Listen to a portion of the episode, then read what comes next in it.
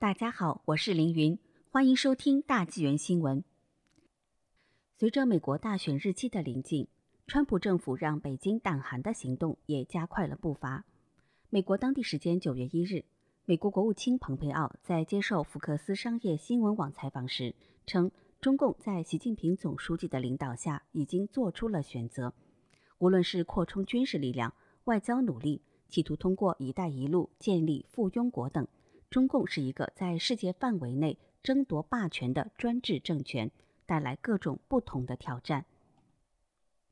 蓬佩奥表示，正是基于中共这样的选择，正是因为面临着中共的挑战，美国才采取了关闭从事间谍活动的休斯顿中领馆等行动。他透露，在未来几天和几个星期里，人们将会看到川普政府在更大层面采取非常严肃的行动。包括限制中国学生到美国留学。蓬佩奥的话音刚落的第二天，他就在国务院举行的新闻发布会上宣布，针对中共的新的反制措施，以恢复美中关系的对等性。目标是中共驻美外交人员和使领馆社交账号，具体包括：一、要求在美国的中共高级外交官在访问大学校园或与地方政府官员见面前。必须获得许可。二，由中共使领馆在美国规定的使团地界之外主办的超过五十人参加的文化活动，也要得到美国政府的批准。三，确保所有中共驻美使领馆的社交媒体账户号被恰当的标注为政府账号、中共政府账号。与去年十月美国国务院宣布的，在美国的中共外交官。如果与州、地方和市政官员举行任何会议，或官方访问教育和研究机构，必须提前向美国国务院报备，但不需要获得美国政府同意的政策相比，此番新的举措无疑增加了强制性，即无论中共外交官与美方有关人员会面，还是举办大型活动，都必须得到美国政府的允许。而限制对象自然包括中共驻美大使级官员。换言之，美国公开限制了中共外交官针对美国人的各种游说、收买活动。虽然中共一如既往的不满和谴责，但不管中共怎么狡辩，川普政府基于对等原则采取的措施并无任何不妥，因为长期以来，美国驻华外交官在中共的压力下。与一些中共官员和学者会面相当困难，他们必须向官方提出申请，但即便如此，很多申请都被拒绝。与之相对照的是，中共外交官却利用美国开放的社会，从媒体、科研机构、大学、语言教学、华人社区到美国各级议会、华尔街，到州市县政府等等，进行了全方位的渗透和利用。除总统外，掌握美国情报最多的官员，美国国家情报总监拉特克里夫在八月三十日的媒体采访中，就暗示美国已经掌握了相当多的这方面的证据。他说，中共渗透遍布在国家、州、地方各个层面，包括威逼利诱和游说商业大亨、民选官员、国会议员等，以达到影响他们的目的。他们利用中间人或者代理人进行游说渗透，有时候甚至敲诈勒索，要求他们支持亲中共政策或者反对川普政府政策。这是系统性的。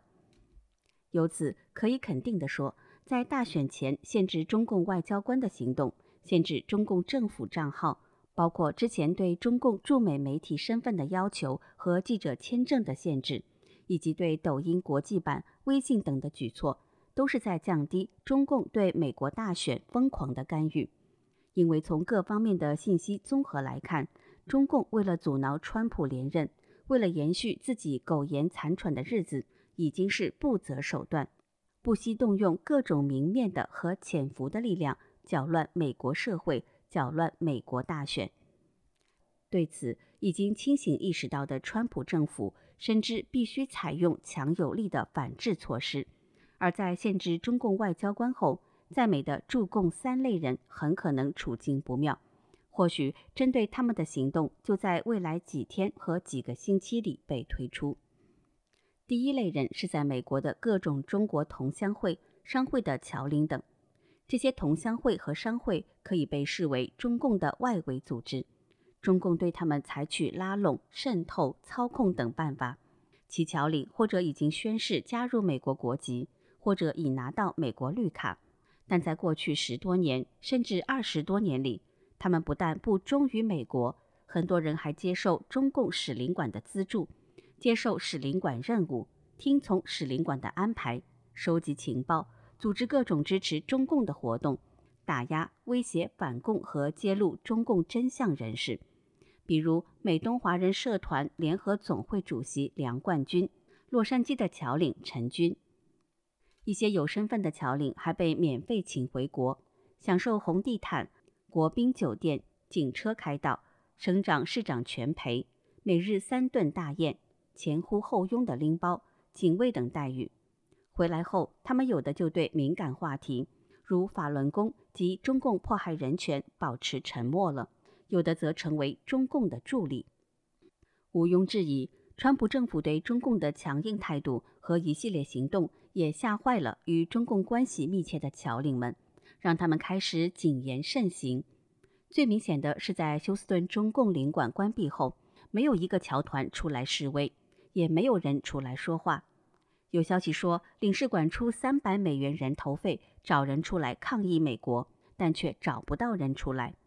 此外，每年八九月，亲共的侨领和侨团都会准备十一庆祝活动，但今年迄今为止一片死寂。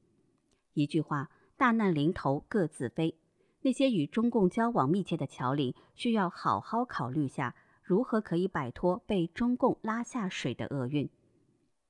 第二类人是美国各个大学的中共学生会组织和有中共军方官方背景的留学生以及访问学者，他们中绝大多数也都接受中共使领馆的领导，一部分因为无法区分中共与中国上当受骗，一部分心甘情愿为中共服务，乃至窃取美国技术。近日，美国北德州大学突然发信通知，结束该校十五名接受中共留学基金委资助的公费研究人员留学生的学习项目，并要求他们限期离境，应是美国驱逐有上述背景的中国学生和大规模限制中国学生到美国留学的前奏。有上述背景的学生如果抛弃中共，投向光明，或许还可以继续自己的学业。第三类处境不妙的人是被中共收买、利诱、色诱的美国政要、议员、官员、律师等。这些年来，没有人清楚有多少美国人被中共统战。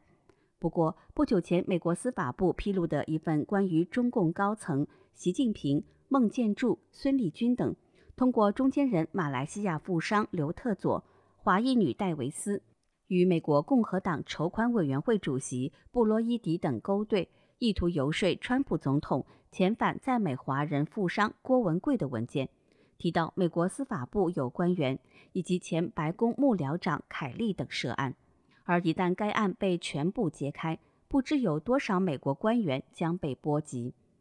美国司法部在此时推出这一文件，大概还是在为川普在大选前排干沼泽，降低中共通过美国代理人的院外游说的影响。未来，美国政府或许会出台新的针对替中共游说的美国人的某种措施，并将揭开更多为中共做说客的人的面目。美国截至目前的连串重拳，已经打得北京政权是难以招架，中南海不得不再次认怂，祈求恢复中美友好关系。只是美国人早已经不相信了，毒蛇再伪装，也终究是毒蛇。只有彻底铲除其毒素，世人才能有安全可言。感谢您的收听。